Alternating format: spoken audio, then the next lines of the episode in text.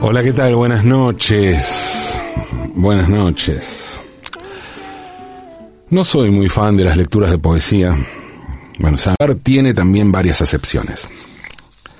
En el proceso creativo el juego suele ser un germen, un germen al que después hay que añadirle mucho, muchísimo, trabajo. En el caso de Diana Vélez y de la poesía en general, eso pasa por corregir, ¿no? La corrección, la corrección de corregir, ¿no? No lo correcto. El pulir esas palabras, esos versos. Y en el caso de Praxis, bueno, no sé ni por dónde empezar. Por un lado está el trabajo de actuación, que es mucho, muchísimo. Pero hay también una escenografía gigante, un maniquí, audioguías y todo un dispositivo enorme al servicio de aquello que llamamos espectáculo interactivo. Antes de llegar a la sala hay un recorrido con auriculares y la gente va entrando de a tandas. La verdad, una locura. Pero bueno, estaba hablando de juego, ¿no? Entonces, el juego es el comienzo. Hay juego en el proceso.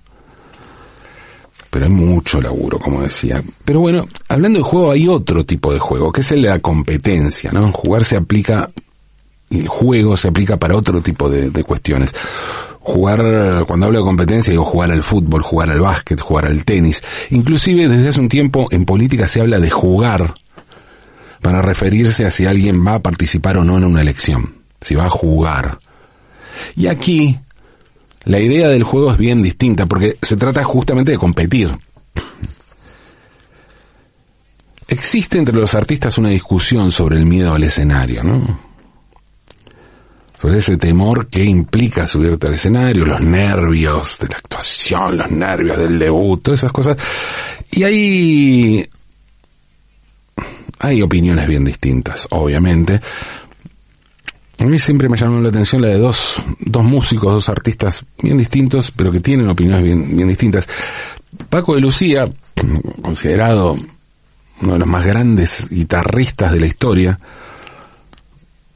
alguien que uno veía tocar y dice, este tipo no puede tener nunca miedo de subirse a un escenario, está demasiado seguro de lo que hace. Sin embargo decía que siempre tenía miedo antes de subirse a un escenario y que era el miedo el motor para salir adelante, que para él subir a un escenario era lidiar con el miedo. El miedo como motor, algo muy común, ¿eh? muy común lo que estoy diciendo, pero bueno, siempre, me llamó la atención en un tipo con el virtuosismo demoledor de Paco de Lucía.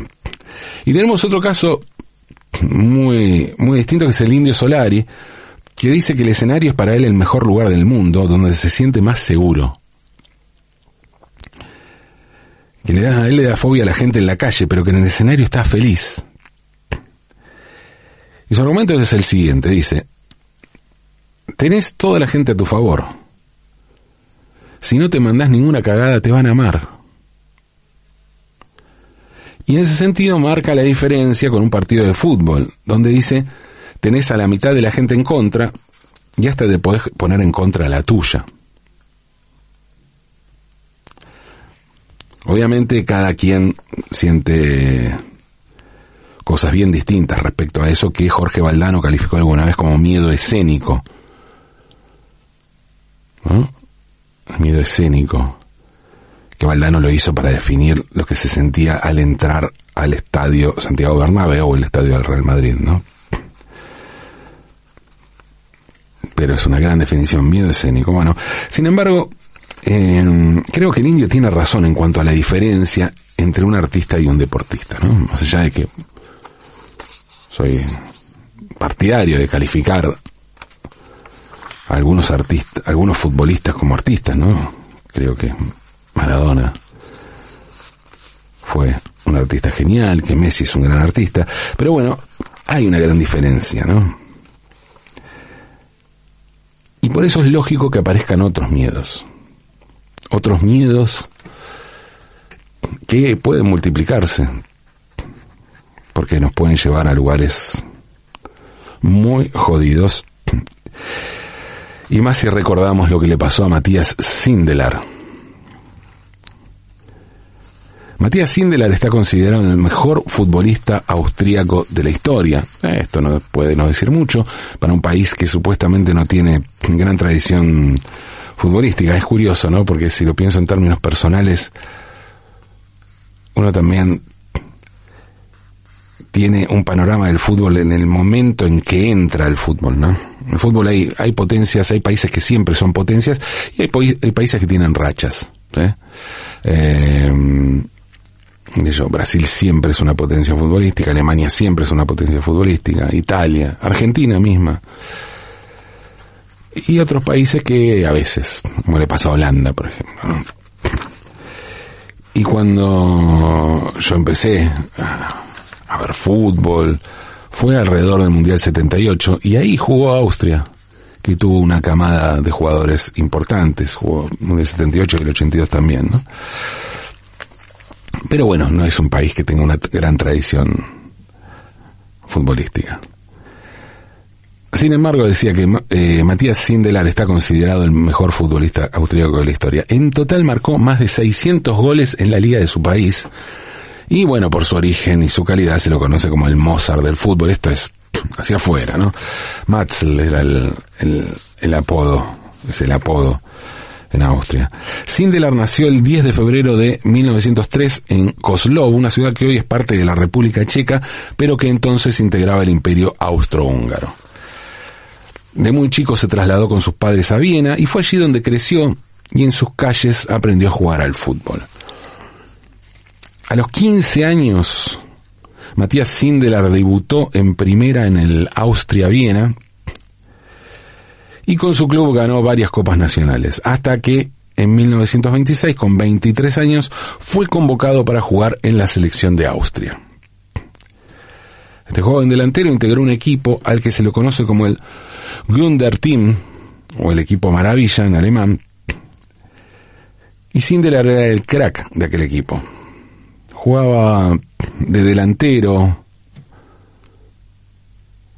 algo así como un, un 10 con mucha llegada, ¿no? Goleador, pero, pero también de, de armar la jugada. En 1934, con Sindelar como conductor, Austria llegó a la semifinal del Mundial de, Italia, donde perdió 1 a 0 contra la selección local. Italia terminó ganando el campeonato, pero parece que el arbitraje de la semifinal contra Austria fue más que polémico, ¿no? Bueno, pensemos que el Mundial en Italia y Mussolini no se podía dar el lujo de perder ese campeonato. Cuatro años después llegaría un nuevo Mundial, el tercero, que se jugaría en Francia, y ese mundial parecía ser la gran revancha para el Gunder Team. Pero, claro, la geopolítica estaba diciendo otra cosa, ¿no? Y mm, el 3 de abril de 1938, tres meses antes del comienzo del mundial, iba a pasar algo que iba a cambiar para siempre la vida de Sindelar, y bueno, porque ya había cambiado la vida de su país. Austria había sido añadida a la Alemania nazi. Digo añadida y no invadida porque... porque no fue invadida? Porque fue con un enorme arraigo popular, Hitler era austríaco y bueno, no es que hubo resistencia, al contrario, hubo festejos en las calles en Austria por su anexión al Tercer Reich.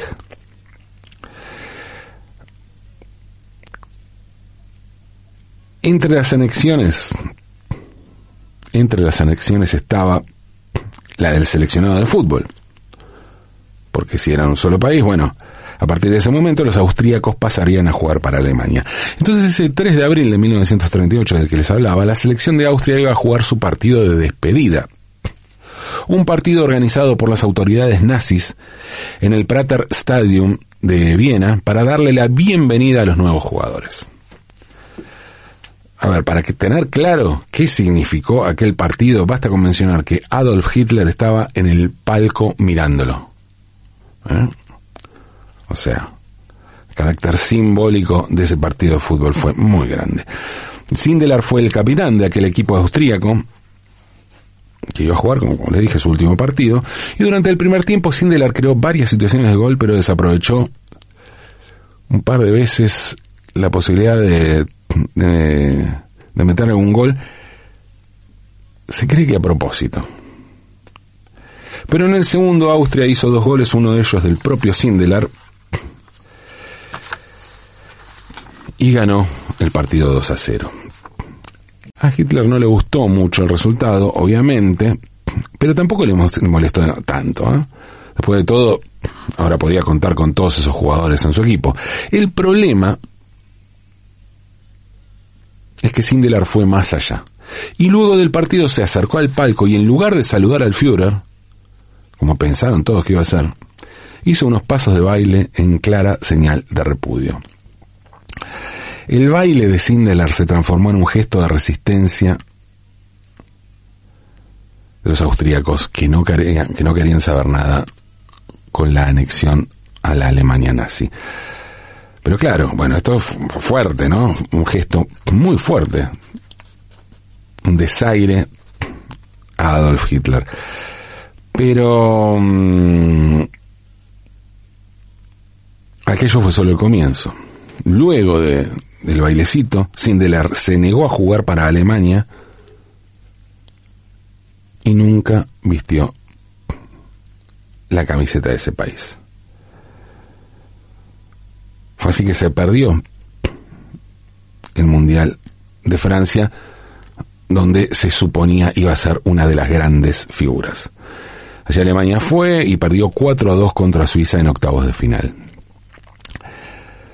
Sindelar no volvió a jugar nunca para Austria, en total jugó 44 partidos para su selección y marcó 27 goles. Como no era judío y además era muy famoso, Sindelar no tuvo restricciones durante la ocupación nazi, sin embargo, lo cierto es que a las autoridades no les caía nada bien. Por un lado, por su renuncia a la selección y por otro, porque se sabía que Sindelar había mantenido su contacto con el, expresidente de su club, el Austria Viena, que había sido destituido de su cargo porque era judío. Y Sindelar siguió en contacto con él. Además, le compró un bar a un amigo suyo, también judío, a quien las autoridades nazis lo habían obligado a vender. Y por todo eso comenzó a seguirlo la Gestapo. Matías Sindelar fue encontrado muerto junto a su novia Camila Castañola el 23 de enero de 1939 en su casa de Viena. Tenía 35 años. La autopsia indicó lo siguiente. Muerte por inhalación de monóxido de carbono. Obviamente esto se lo cree poca gente, ¿no? Y las conjeturas hablan de asesinato, aunque en realidad tampoco pudo ser comprobado nunca esto, ¿no? Anda a chequearlo. Lo cierto es que, como les dije, era una figura muy popular y unas 40.000 personas fueron al cementerio a su entierro. Juego, competencia, realidad, ficción, actuación, verso. Cosas que a veces parecen contradictorias, pero que otras, a pesar de parecer tan opuestas, se complementan perfectamente. Como la vida y la muerte, como el juego y la actuación de Matías Sindelar. Actuación, poesía, juego, praxis, Vélez y Sindelar. Es hora de actuar. Actuemos. Actuemos. Aunque es de noche.